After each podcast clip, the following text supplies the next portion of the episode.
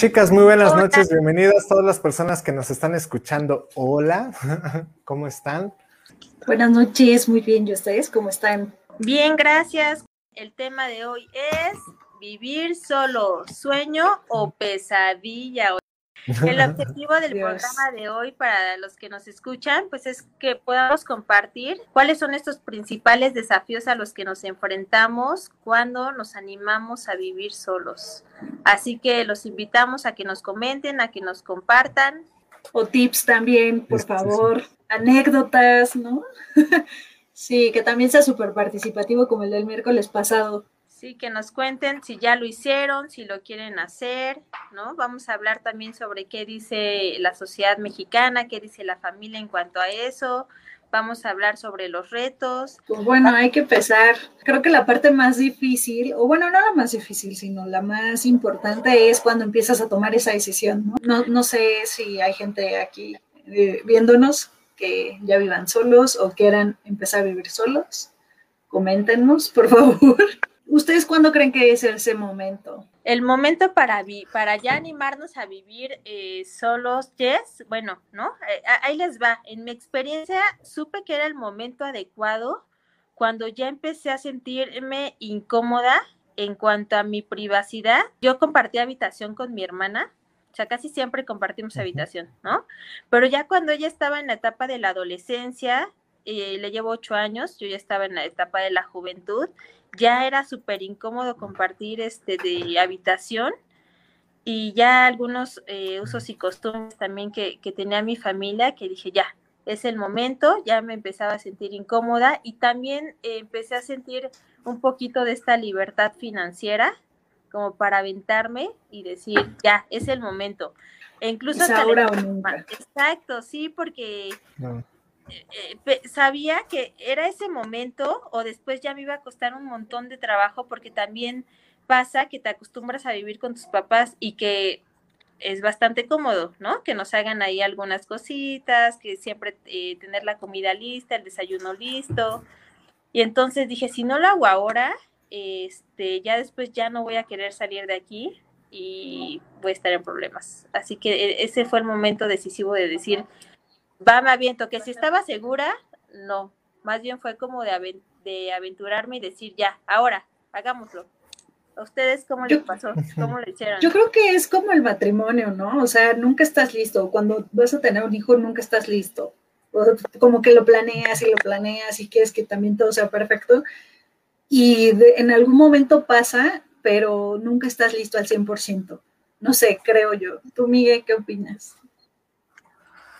Yo, yo, yo fui un caso súper, súper atípico, chicas, eh, porque yo me salí de casa hiper, hiper joven. Fue cuando tomé la decisión en aquellos momentos de, de, estudiar para ser sacerdote y tenía yo 10 años. Bien es cierto, no me fui a vivir solo, pero en ese momento yo no lo sabía, ¿no? Posterior, eh, posteriormente ya tuve que afrontar esa, esa decisión de irme a vivir solo y primero ya no me podían contener en una casa con familia, yo ya estaba muy acostumbrado a rodearme de mí, de mi soledad, de mis libros, de mis tiempos, de mi dinero, de mi espacio. Y, y sí, yo, yo creo que dentro de esta parte de tomar la decisión de vivir solo, mucho, mucho tuvo que ver mi, mi, estilo de vida y mis deseos a futuro, ¿no? Yo no me veía en ningún momento rodeado de mi familia. Mi familia es muy nuclear y la amo porque, aunque más bien, mi familia es muy extensa, pero les gusta estar todo el tiempo juntos.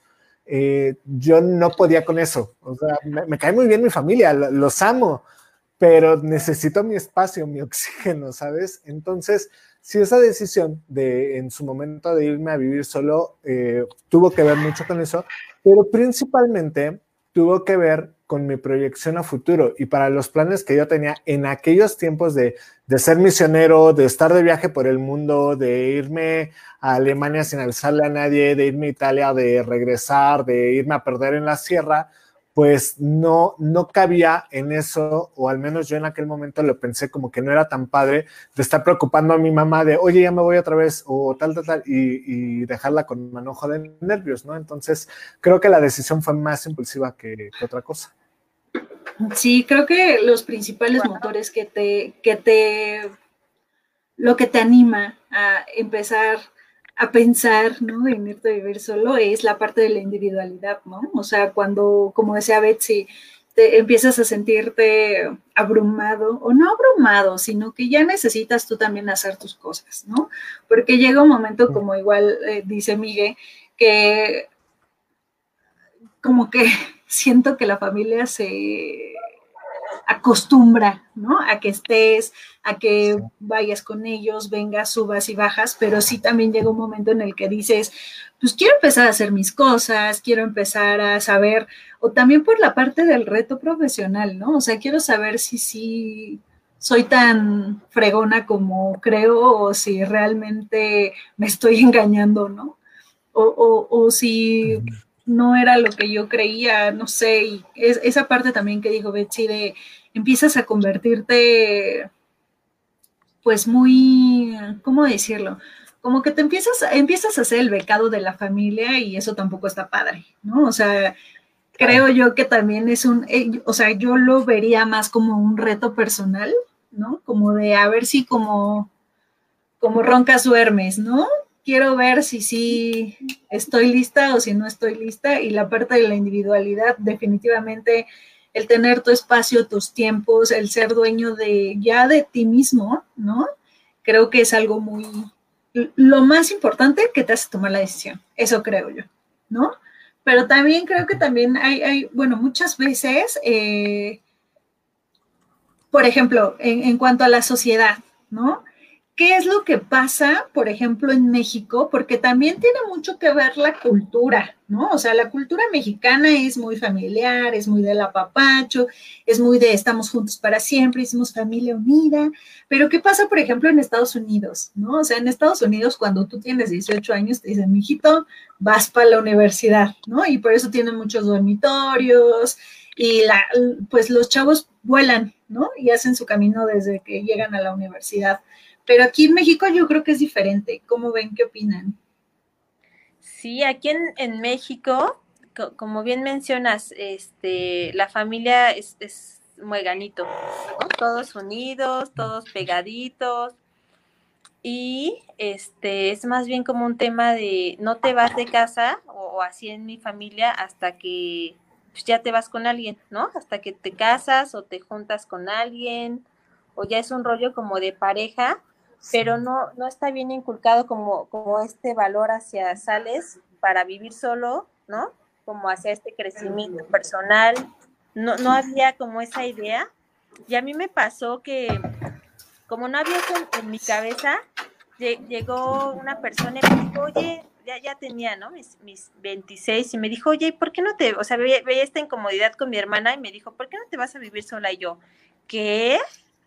O sea, jamás, ¿no? ¿Qué es eso? Sí, jamás me había pasado por la cabeza. Tampoco tenía quizá, eh, o, muy, pues, no estaba muy consciente de lo posible que era eso y de lo importante, que cuando él, lo dice y esta idea viene a mi cabeza, digo, sí es cierto, ¿no? Sí es cierto y es una idea que no salió de mi familia justo por, por esta idea de, pues tú te vas hasta que ya, ¿no? Ya tengas con quién, no te vas sola este, que, más bien tuvo que salir desde, desde afuera, ¿no? Desde los amigos. Y sí vivimos en una sociedad que tiene muy arraigado esto de la sobreprotección también a los, a los jóvenes, ¿no? No sales de esta casa si no es de blanco, como dice Jessie Navarrete, ¿no? O sea, es como mucho lo que les decía, ¿no? O sea, venimos de culturas que a lo mejor no han cambiado, ¿no? Familias muy tradicionalistas y al final hay veces que las mismas familias es muy difícil que rompan esos esquemas. Hasta que llega alguien que dice, con permiso, pueden considerar la oveja negra de la familia, pero ahí la ven, ¿no? Y eso es algo también que, que marca la diferencia y la verdad a mí me encanta, ¿no? Porque es como romper paradigmas y romper esquemas, que está genial.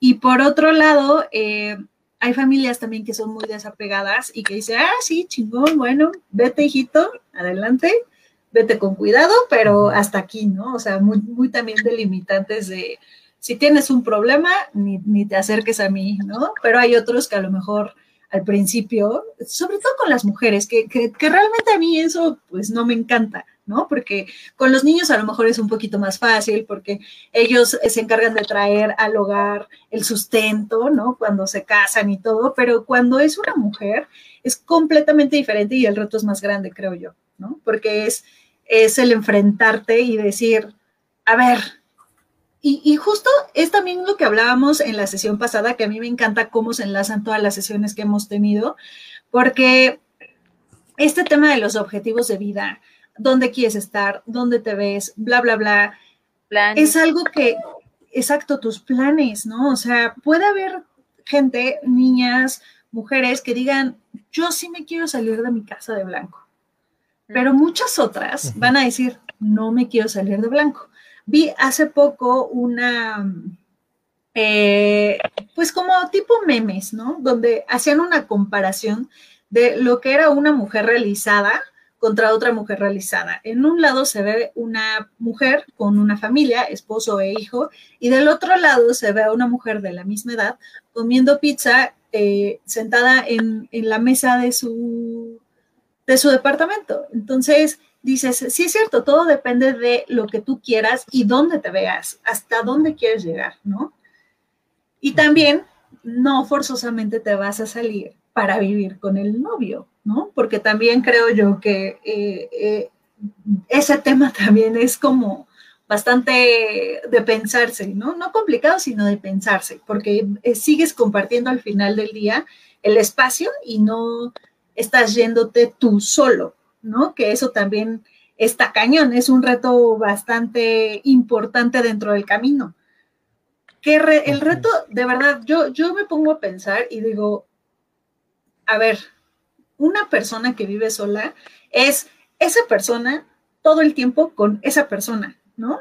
Que era lo que también hablábamos de qué pasó en cuarentena, que a lo mejor mucha gente no estaba preparada para estar completamente solo en su espacio, en su departamento y cayeron en depresión. Pero según yo, no todo es depresión, ¿no? O sea, hay, diferentes retos, pero creo que ese es un reto bastante fuerte, ¿no, Miguel?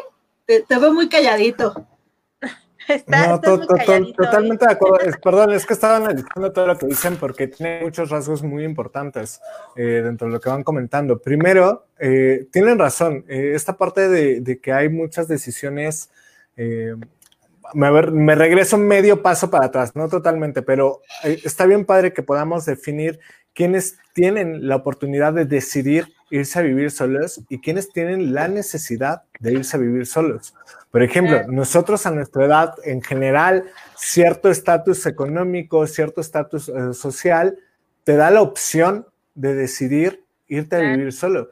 Pero hay otras personas que, de repente se ven obligadas a, tomar esta decisión eh, y, e irte a vivir solo estaría bien padre, pero también pueden irse a vivir solo con sus hijos que también es una decisión que muchas personas, al menos en nuestro México, tienen que tomar, ¿no? Entonces, el irse a vivir solo queda entrecomillado. Pero, manteniéndome dentro del perfil de lo que vamos platicando, sí como comentaban, eh, no es fácil para las mujeres tomar esta decisión porque hay papás como el papá de Jessica que le decían, no, solamente cuando te vayas a casar, ¿no? Pero también hay del otro lado, yo, yo me acuerdo cuando, cuando fue, en mi caso, eh, fue un punto de, oye, es que te vas a ir porque te vas a convertir en un Casanova y de ahora en adelante vas a organizar puras fiestas de perversión y depravación. Y yo así, no, de hecho me voy para leer más tranquilo, ¿no? Eh, pero eso no lo entiende la generación inmediata, en este caso eh, de mi mamá.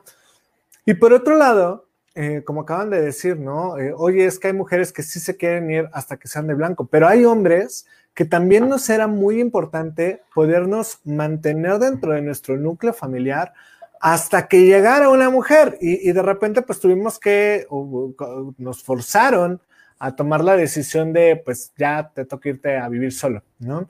Entonces sí creo que hay eh, en este lado dificultad pues de ambos lados. Es una decisión que aunque es personal, afectan mucho los comentarios de nuestros familiares más cercanos y afecta mucho la visibilidad que ellos alcanzan de tener. ¿Por qué? Porque nosotros somos la generación de ya podemos hacer lo que se nos antoje, pero la generación de nuestros papás era la generación de no y no te vas porque la virginidad, porque la familia, porque el dinero, porque tal, tal, tal. Entonces, eh, nos toca romper ese paradigma y a ellos también les toca también aflojar un poco esas riendas. O sea, hay personas de verdad, se los cubren en consultorio, 40, 50 años que todavía no se van de la casa o que se van y están tantito con su mamá, tantito con su esposa, tantito con su mamá, tantito con su esposa y dices, güey, ya independízate, ¿no? Em, pero bueno, mis comentarios. Oye, Miguel, y es que eh, yo pienso, a, diferencia de, lo que ustedes me digan, que este pensamiento de salir de casa, de irte a vivir solo, tiene poco nuestra cultura, porque bueno, mi abuelita, mi bisabuelita, pues no, ¿no? Mi abuelita, pues tampoco. Mi mamá, o sea, la generación, estoy hablando por generaciones, o sea, la generación de mi mamá, creo que ya más o menos se hablaba como de, vivir una independencia, ¿no? De crecimiento personal, de... Pero más bien ya es en nuestra generación, en donde ya es mucho más sonado, mucho más un pensamiento real, mucho más se ha llevado a la acción, ¿no? Este pensamiento, este, pues, ¿no? Que, que pienso viene este, de, de Europa, de Estados Unidos, más liberal, ¿Cómo ven ustedes? ¿Sus papás sí pudieron vivir solos antes de casarse? ¿Sus abuelitos? Yo, yo, con, respecto a lo que comentas, Betsy, fíjate que yo difiero un poco. Europa no es tan liberal como nosotros creemos. de repente decimos, güey, es que en Europa están más avanzados. La, verdad es que es una mentira. No, no va tan avanzado Europa y hay muchas cosas como en este aspecto, principalmente de vivir solos, sí, nosotros conocemos europeos que rompieron las reglas y vinieron para Latinoamérica, pero ahí la pregunta es, ¿por qué tienes que irte tan lejos de tu casa? ¿No? Cuando platicas con ellos, todos coinciden en que tuvieron que salir de su casa porque en su familia no lo veían bien, ¿no? Es como si nosotros ahorita todos tenemos el amigo hippie que ya se fue a Europa. Le preguntas, güey, ¿por qué te vas hasta allá? Ah, pues porque aquí mi familia no me dejaba, ¿no? Entonces pasa lo mismo de aquí para allá que de allá para acá. Ahora, hay países tipo Lituania, tipo Polonia, eh, incluso España, que aunque Madrid sí bien, está viviendo una parte liberal bastante radical, fuera de Madrid eh, podemos ver Barcelona, podemos ver toda la parte norte, podemos ver toda la parte ya pegada a Portugal, pues son bastante nucleares, ¿no? Italia no se diga, Italia con sus casas inmensas donde está la bisabuela, la abuela, la mamá, la nuera, la futura, la, ¿me explico? Sí, sí, están todos ahí metidos y yo creo más bien que Latinoamérica, en general, de México para abajo, somos más liberales en ese aspecto, somos más calurosos, somos más de vamos a probar esta imagen sí de, del macho, del hombre latino, del voy a salir, voy a conquistar, voy a bailar.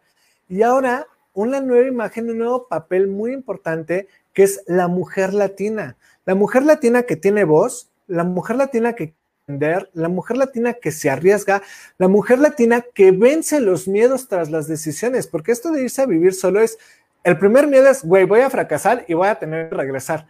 Diría el sexteto de filósofos y siempre reconocidos eh, influencers de los noventas, conocidos como Onda Vaselina, que la casa no es más que un lugar al que podrás regresar siempre que un traspié. Me, explico, o sea, te, decían, güey, tú puedes regresar a la casa si la quedas, ¿no? En, español más coloquial.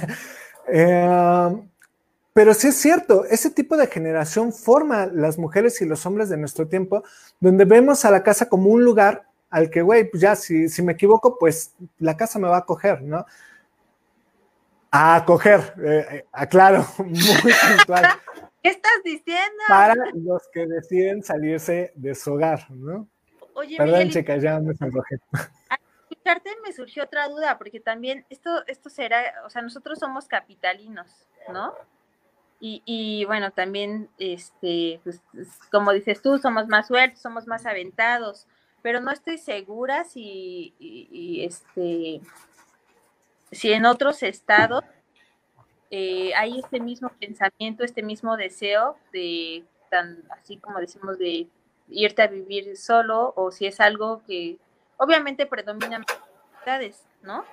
Pero pues, que a lo mejor en, todo, o sea, en, México, o sea, no sé qué población, ¿sabes? O sea, sí viva esto de vete a la aventura, vete a vivir solo, o realmente seguimos siendo esta familia mueganito mexicana.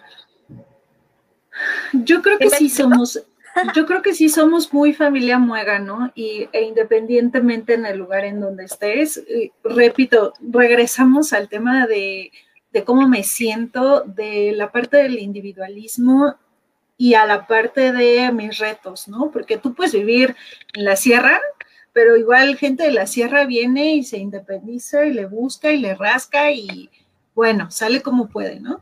Entonces creo que más bien eh, no sé que hay mucho, muchas creencias todavía en cuanto a, a, la sociedad, tal vez ya nos estamos abriendo un poquito más porque ya tenemos como a el tema de los roomies, ¿no? Que te vas a vivir con un amigo porque pues hay veces que no te alcanza la lana y claro. tienes que compartir la renta, gastos, etcétera.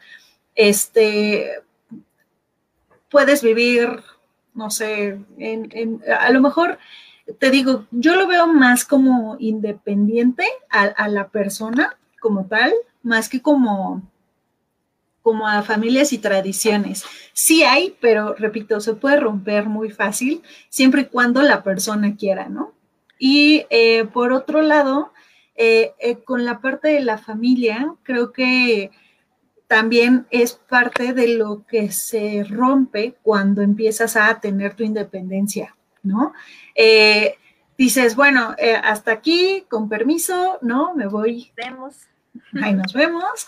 Y creo que también, a, ahorita estoy viendo como varios comentarios, eh, por ejemplo, a ver, vamos a el ver. que tenemos de RMDT. Y, y, lo que quiero es ver aquí como la parte ya de los retos a los que te enfrentas cuando tomas esa decisión de quererte ir a vivir solo. ¿No? Por ejemplo, ¿cómo puedes asimilar tus emociones eh, el primer mes cuando extrañas a tu familia, pero sabes que estás mejor lejos porque quieres intentar ser más independiente, ¿no? Y aquí um, a lo mejor voy a sonar un poco mala onda, ¿no? pero creo que podríamos tomar un poco la parte del... Eh, no sé si decirlo así. Si, si, si no, me regañan y me callo.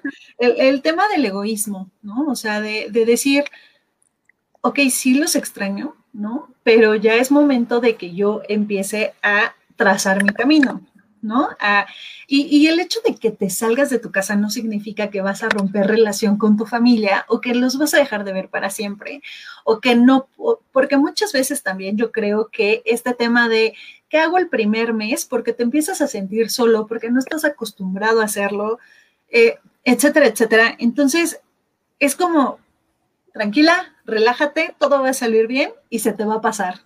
¿No? Eh, yo, por ejemplo, he tenido como la experiencia de amigos que se han ido a vivir al extranjero y, ay, perdón, incluso yo me fui a vivir dos meses, no fue mucho, dos meses a Canadá y, el, y los primeros días era así, ay, mi familia. No te extraño.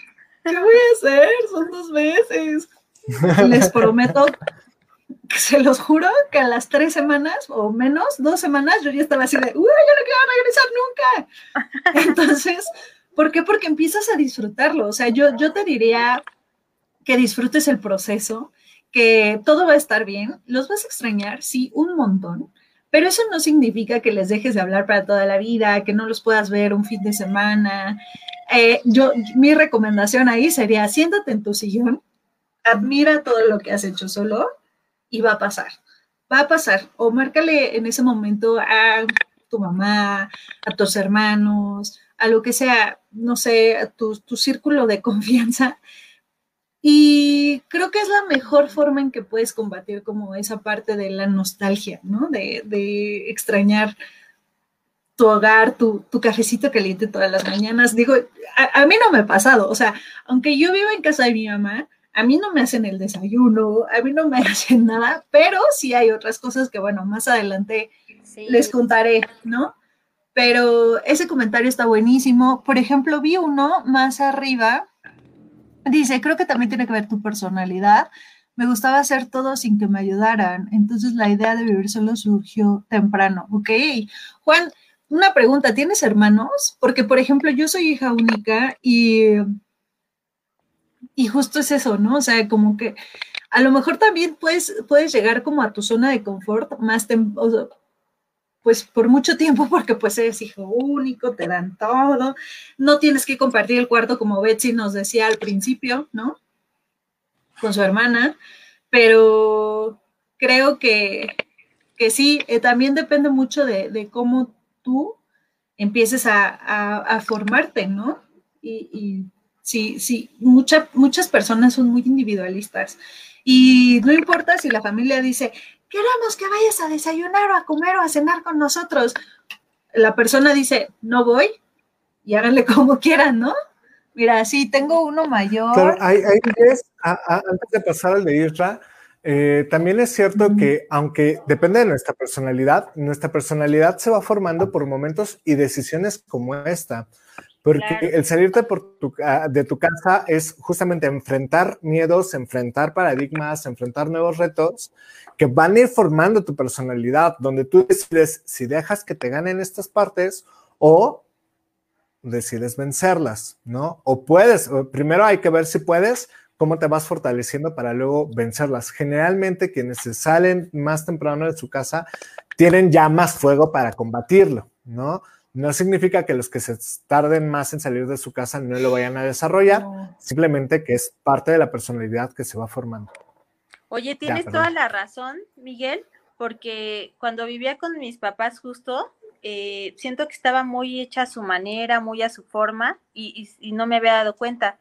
Lo descubrí ya cuando salí de casa y justo empecé a, formar, eh, va a sonar a este meloso, pero empecé a formar una nueva yo ¿no? Empecé a tomar otras decisiones, empecé a conocerme de otra forma que, en casa de mis papás pues jamás hubiera logrado.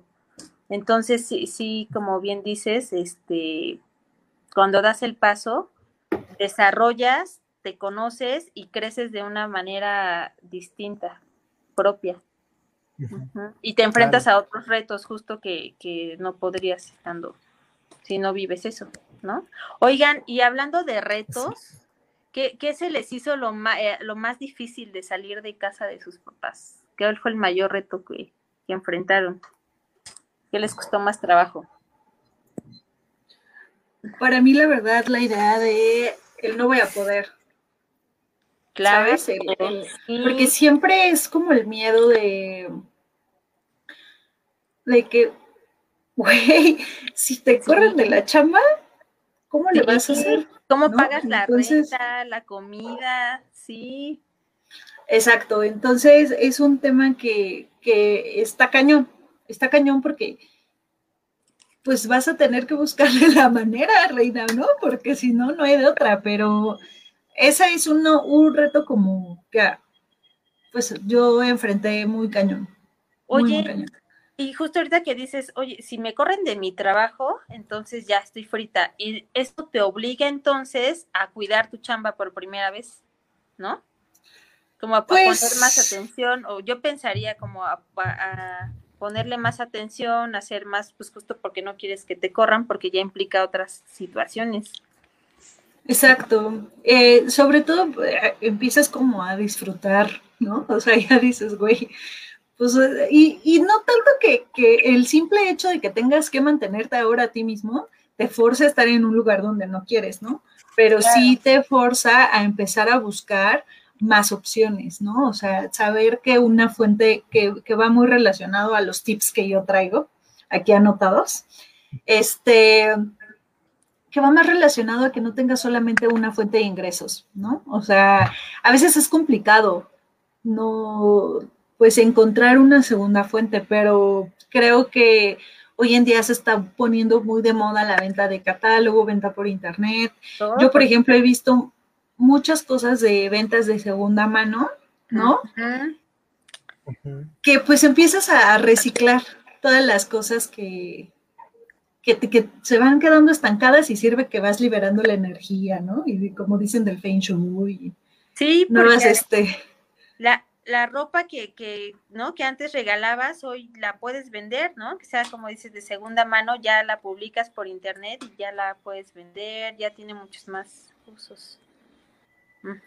Exacto. Ese fue el mío, no sé, Miguel. A ver, Miguel, ¿qué te costó Um, trabajo? Fíjate que a mí no me costó trabajo, la verdad es que fue muy grato, ¿no? Ah, la diferencia es que pues a mí me tocó pues no, no en el México que conocemos, ¿verdad? Creo yo, justamente esta parte del trabajo no, no fue un reto porque, o no fue algo que me dificultara, porque no tenía opción. O sea, fue, güey, ya, si falla esto, tienes que hacer otras cosas. Digamos que yo me fui en ceros, ¿no? Y fue así de, todo lo que venga es bueno. Tal vez para mí el reto principal que no supe solucionar y, de verdad no lo supe so- solucionar fue cómo socializar con las personas. Eh, por- porque salí y me, encuent- me encuentro con mi soledad, me encuentro conmigo mismo y me enamoré, ¿no? Ya de ahí ya fue muy difícil de repente como confiar en las personas, porque sí, saliendo me, me topó eh, ju- justo tocar personas, conocer personas que no eran las más benéficas para mi vida y por no identificarlo bien a la primera, entonces la solución en aquel momento fue no, aléjate de todos porque no sabemos de, de dónde viene el golpe, ¿me explico?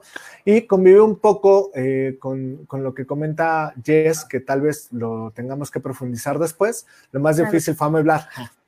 No, sí. lo más difícil fue aprender a disfrutar la soledad, ¿no? Entonces, sí, a, algunos les cuesta aprender a disfrutar, a algunos nos cuesta aprender a olvidarla porque es única, pero más bien por ahí fue mi reto, ¿no? El, el, el confiar en las personas. Claro. Eso está cañón.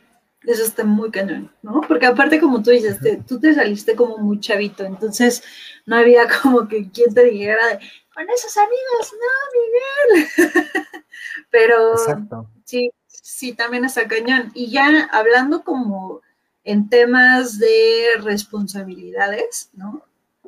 Creo que también algo muy, pues, retador es el poder pagar a tiempo tus servicios, ¿no? O sea, hoy en día si te quedas sin internet ya es así como, oh, no puedo y te, pues, tienes que ir hasta el centro de detención a, que, a pagar porque si no, ya te cortaron el servicio.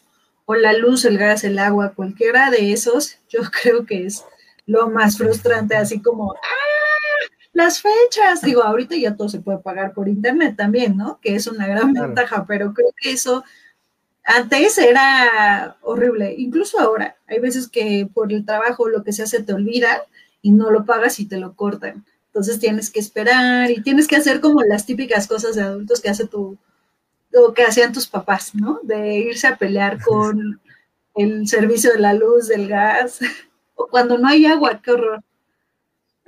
Pero, pero es que esas cosas de adultos ya son nuestras cosas, ya somos adultos. Exacto. Pero también está Exacto. padre, porque justo irte a pelear por esas cosas y saber que puedes ganar, saber que puedes demandar, saber que puedes exigir, también te va generando este, valores. Ahora, ahí sí voy a chochear, ¿no? Ahorita de repente, ay, se me olvidó pagar el gas, pues sacas el celular y lo pagas 11 de la noche, 12. Antes, güey, las filas de los bancos y tengo que ir a pagar esto en este banco, esto tengo que ir hasta Federal Eléctrica, esto tengo que ir hasta la del agua, o sea, de, verdad, y trabajabas, o sea, no es como que tengas el día para ti, tenías que ir en tu hora de comida, tenías que verdaderamente estar rezando que en tus 40 minutos de descanso del trabajo estuviera vacía la fila y que llegaras a pagar, tenías que hacer cuatro o cinco intentos para pagar, era, era un horror. Betsy, perdón, te corté. Ah, no, no, no, fui justo así nuestros papás, ¿no? Nuestros papás, nuestros abuelitos que se iban, eh, destinaban un día entero para hacer pagos. Y, y, ya nosotros, no, ahora el que, el que quiere ir presencialmente, pues ya es por decisión, ¿no?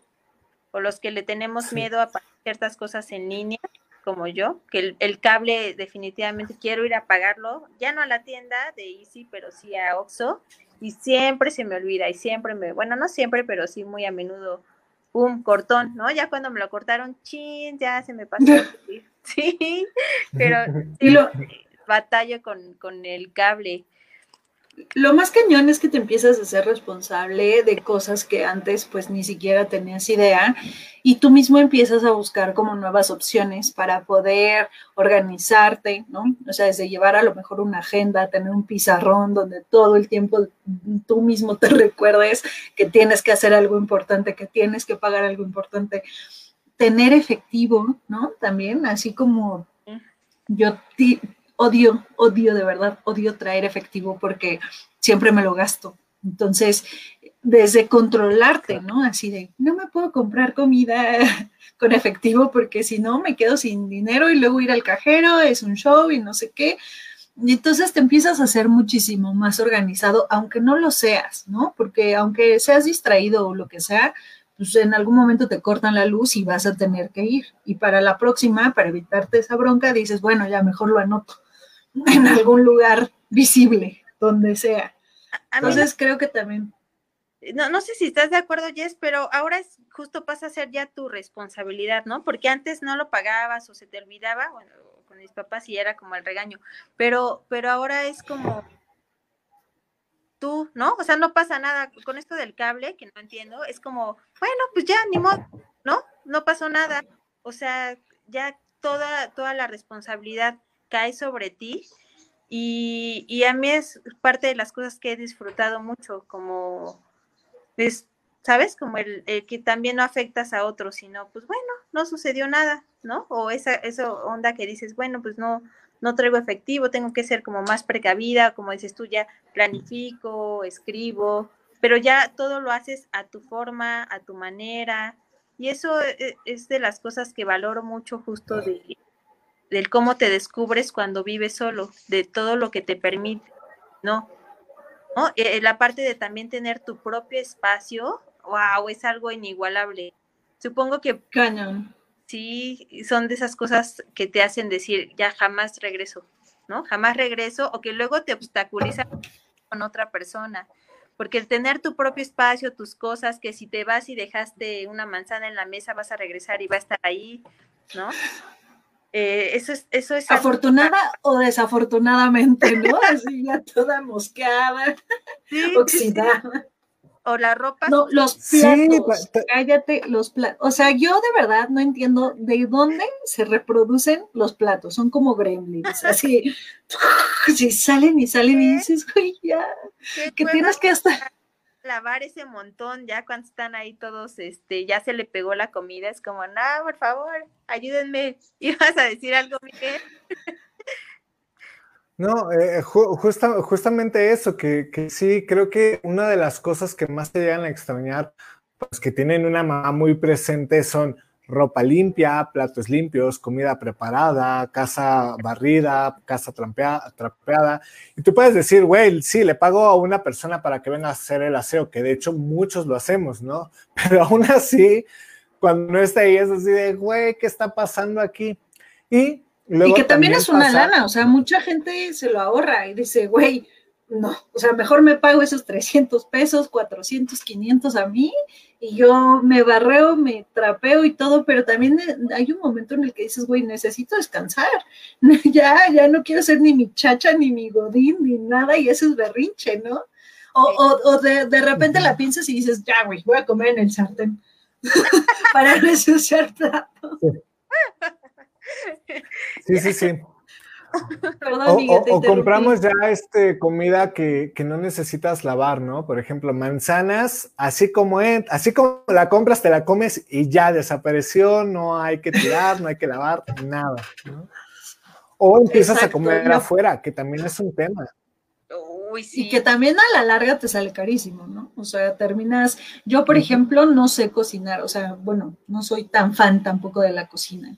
Entonces llega un momento, incluso antes, ¿no? O sea, que según empiezas a hacer la dieta o alimentarte mejor, empecé a experimentar guisados que eran fáciles, entre comillas, pero tampoco eran tan simples. Entonces yo ya me senté acá, chef oropesa, haciendo mis cosas.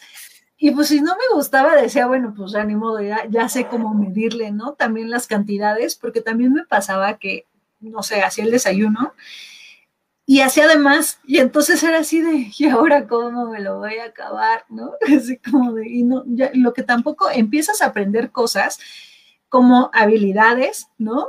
Empiezas a enfrentar retos, empiezas a aprender muchísimas cosas y empiezas a dejar de ser, yo creo, desperdiciado, ¿no?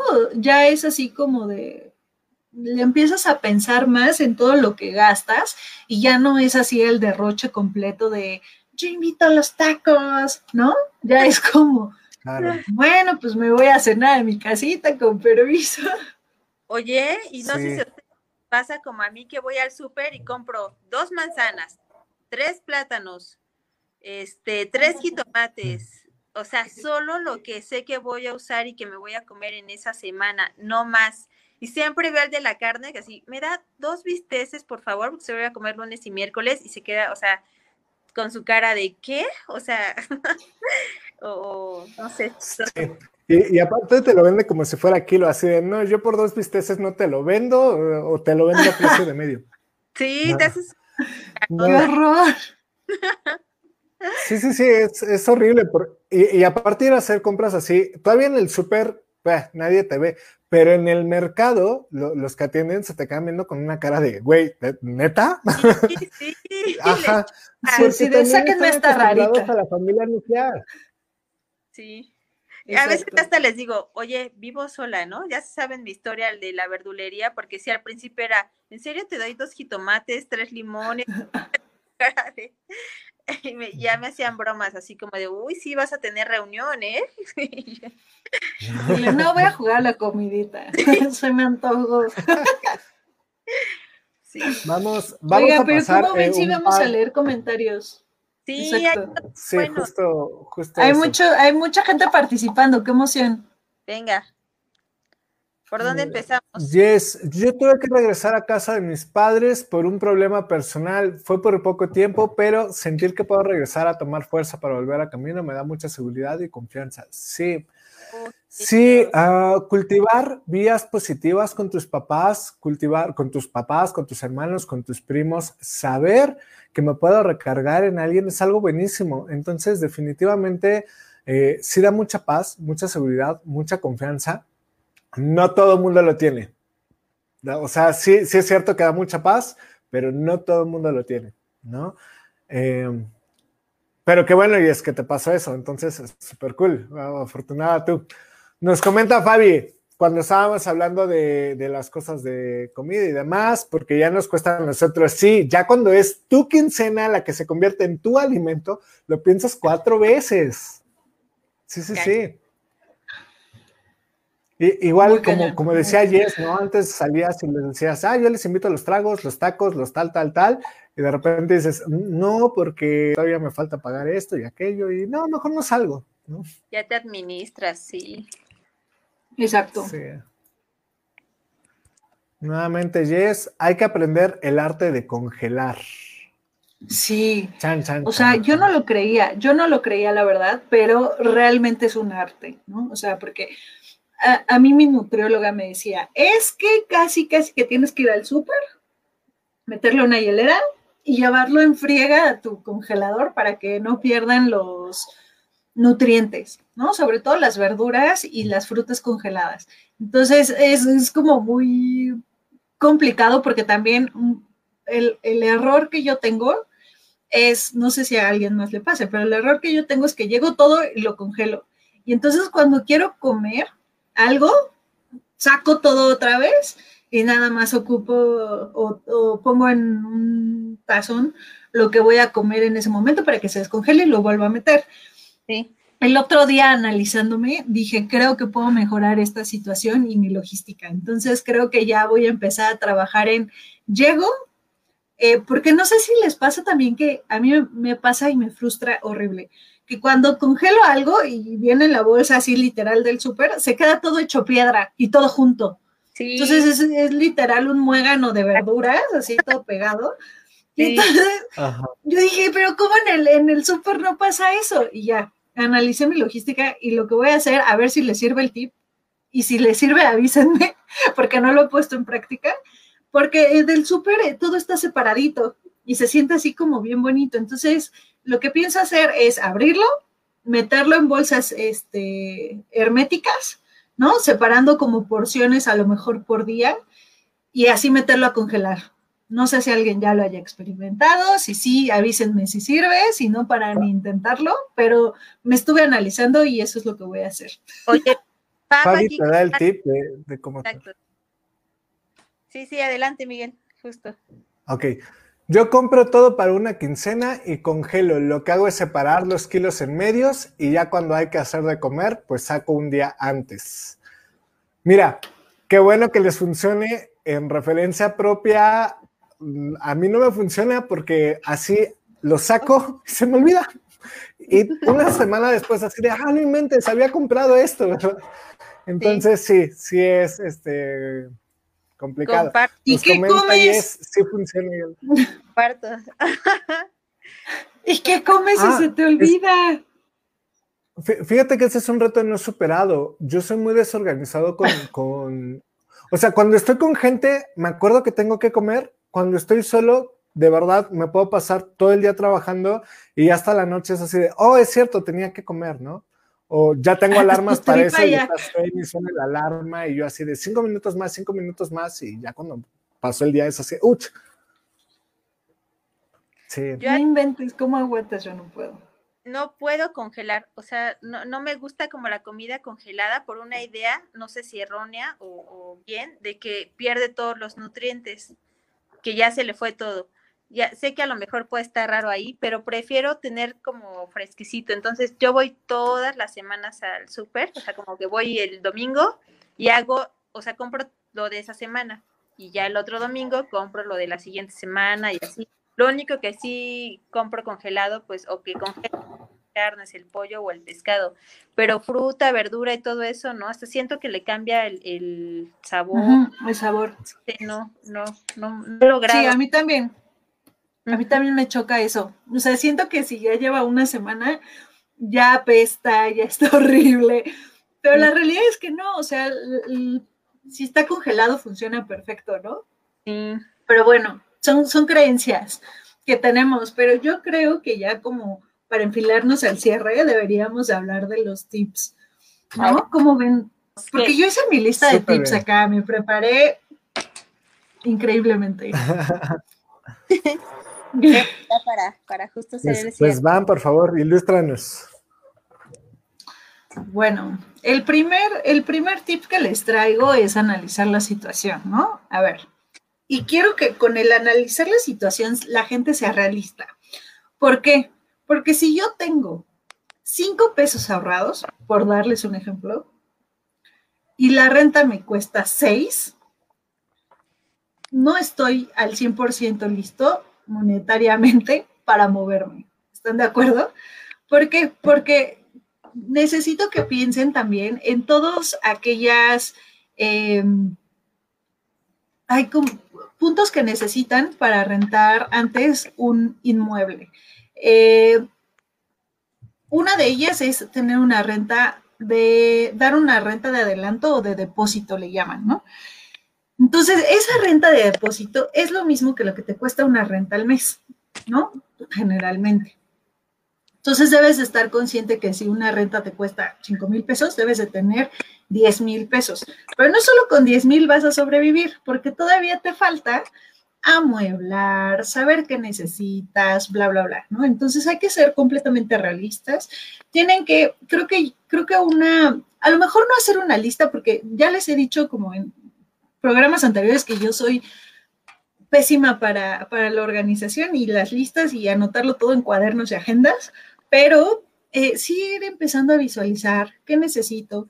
Hay muchos lugares donde te piden un aval y el aval forzosamente tiene que tener una propiedad libre de gravamen y que debe de estar en la Ciudad de México y bla, bla, bla, ¿no? Entonces, hay otras opciones que pueden tomar como una, creo que es afianzadora, que, que, ellos mismos hacen como un estudio tuyo y bla, bla, bla.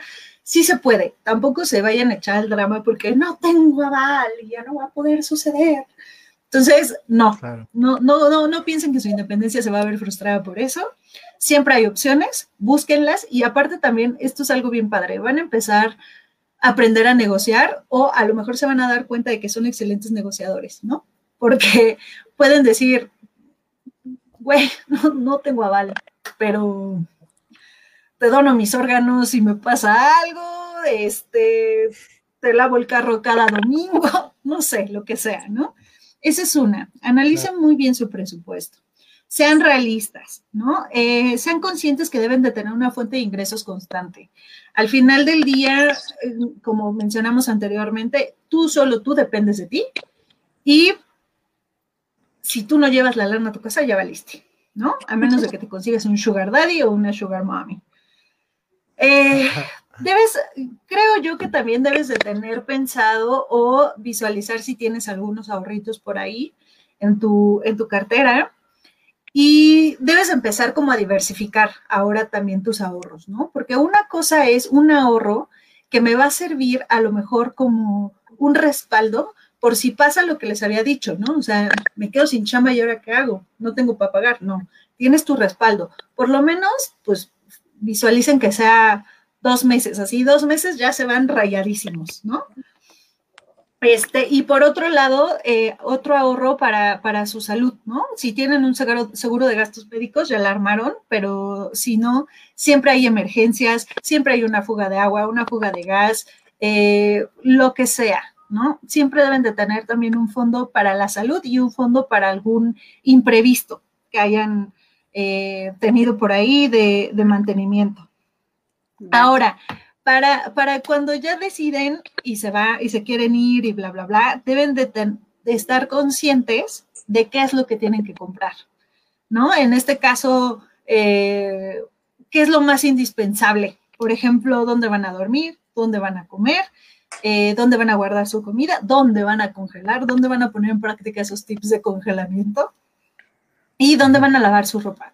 Porque a lo mejor se van a ver muy valientes de, yo me le echo a mano ahorita en unos cinco minutos, o también se pueden ir a una lavandería, pero al final del día son gastos que, que, son constantes y se pueden ahorrar, ¿no? Comprándose una lavadora o lo que sea.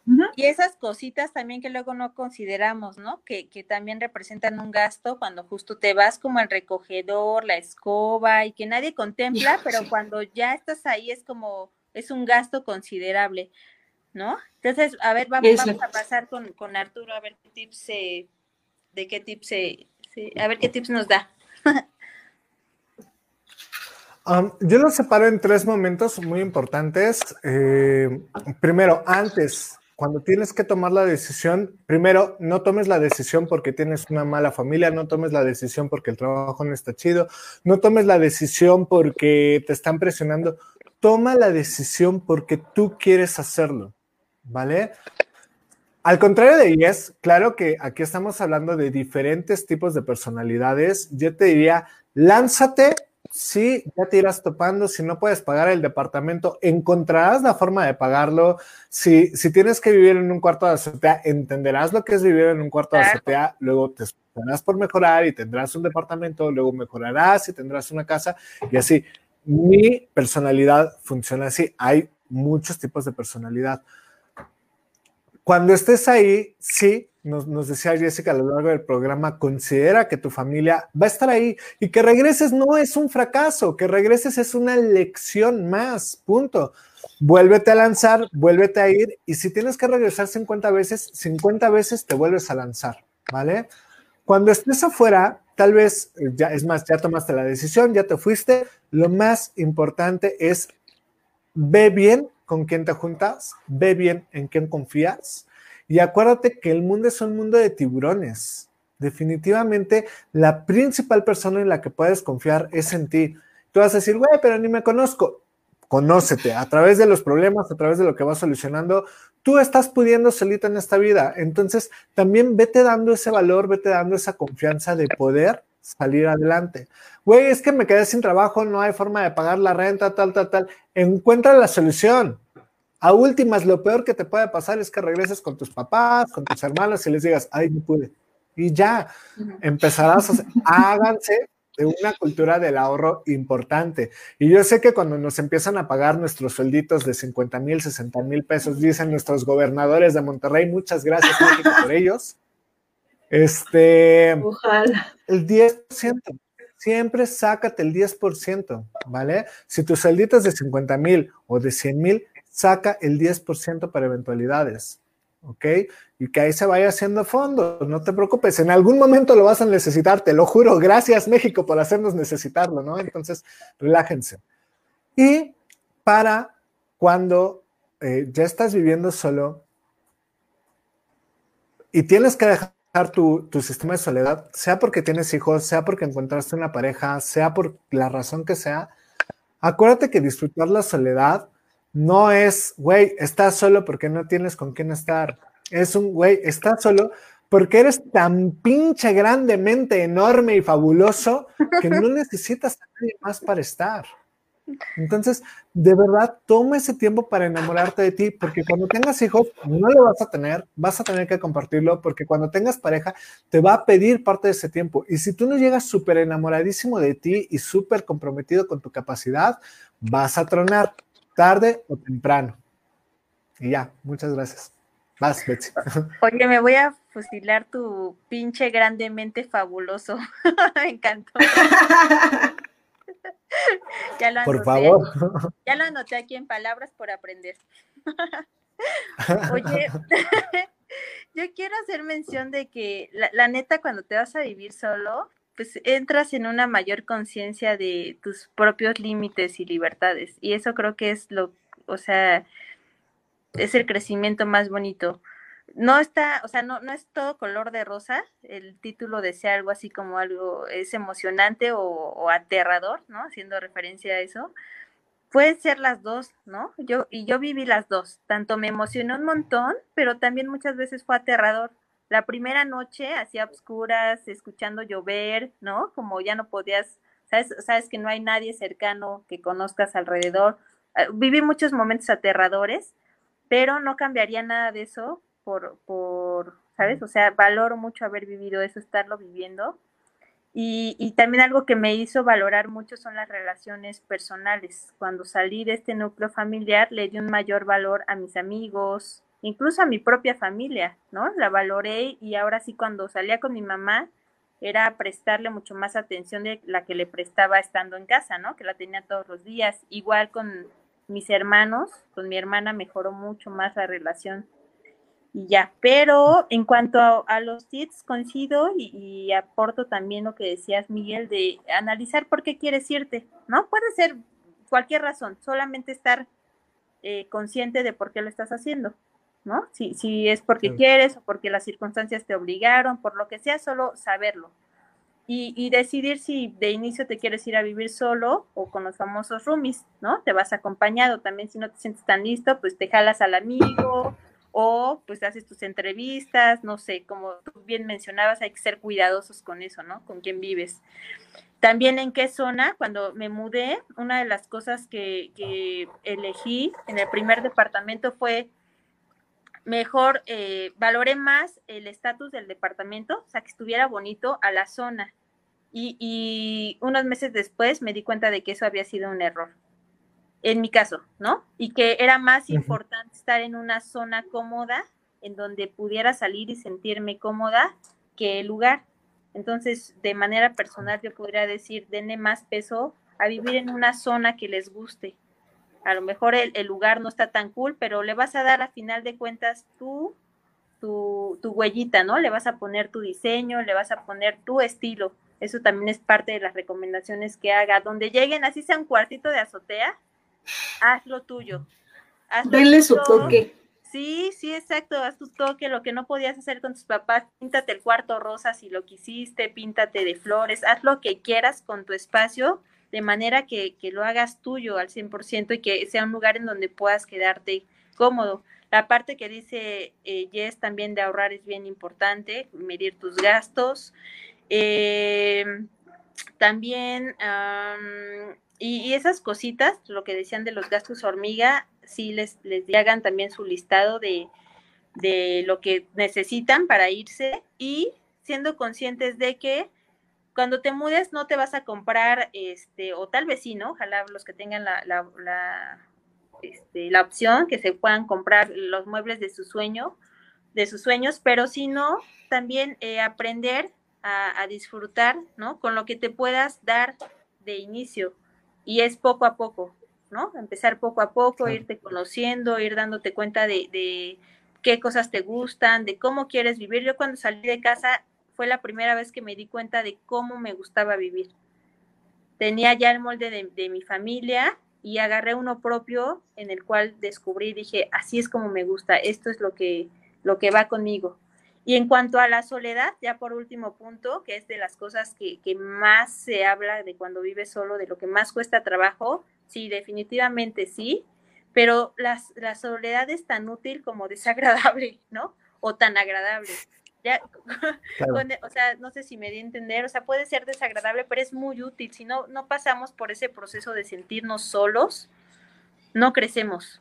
La soledad de Tienes que romper la barrera. Sí, sí, sí, y da miedo, da miedo como decíamos en otros programas, da miedo como lanzarte del paracaídas, da miedo como muchas cosas en la vida, pero que si cruzas esa línea del miedo, después llegas a un momento en donde empiezas a disfrutarlo y eso, puff, es algo que pues es este inigualable y que definitivamente todos debemos de vivir. Fin. Ah. Eh, y yo por último quiero decir dos cositas más. Uno, que tengan como algún contacto de confianza cerca que les pueda ayudar, por ejemplo, si se les olvidan las llaves dentro del departamento, si se sienten enfermos, y necesitan que los lleven al hospital o lo que sea, eh, tengan a alguien de confianza, ¿no? O sea, amigo, primo, conocido, lo que sea, el vecino si quieren, pero esa persona que te va a ayudar en un momento difícil, ¿no? Que sobre todo una emergencia. Y la otra es que eh, vean también cómo van a mover sus cosas. Y creo que al final, como decía Betsy, la, la decoración para que lo hagan suyo es importante porque justo van a tomar así, se van a sentar y van a decir, sí, todo esto es mío, ¿no? Todo esto yo lo hice, yo lo construí y aunque estén rentando, no tiene nada de malo. Eh, lo importante es que den el paso, den el primer acercamiento y como decía Miguel, ¿no? En un futuro, aunque sea un cuartito de azotea, pero tuyo y bien orgulloso siempre, ¿no? De todo lo que, lo que has logrado. Y ya. Sí. Bueno, pues. Y ya, bueno, Chicos, muchísimas gracias por habernos acompañado el día de hoy. Betsy, muchísimas gracias por la preparación del tema. Este, nos vemos la siguiente semana. Les comento un poco un adelanto. Vamos a hablar de alternativas a la psicología, no necesariamente la, la metodología tradicional. Traeremos un experto para que estemos dialogando, discutiendo, debatiendo y nos esté explicando. Y también les comento que vamos a empezar una dinámica, vamos a regalar un curso con, eh, bueno, ya les diremos con quiénes, pero obviamente pues nosotros vamos a estar ahí o algunos de nosotros, dependiendo de nuestras agendas, pero se los queremos regalar a algunas personas de los que nos están escuchando, de los que han sido los más fieles seguidores, Fabi, que siempre la vemos por aquí, Jesse, Ivonne, que el día de hoy no pudo porque fue al hospital. Sí, sí, y bueno, les estaremos pasando las bases en los siguientes programas. De verdad, muchísimas gracias estar, por estar aquí. Todos nos vemos la siguiente semana. Mm, besos. Bye. Muchas gracias a todos por su participación. Coméntenos dudas, comentarios, compartan. Adiós.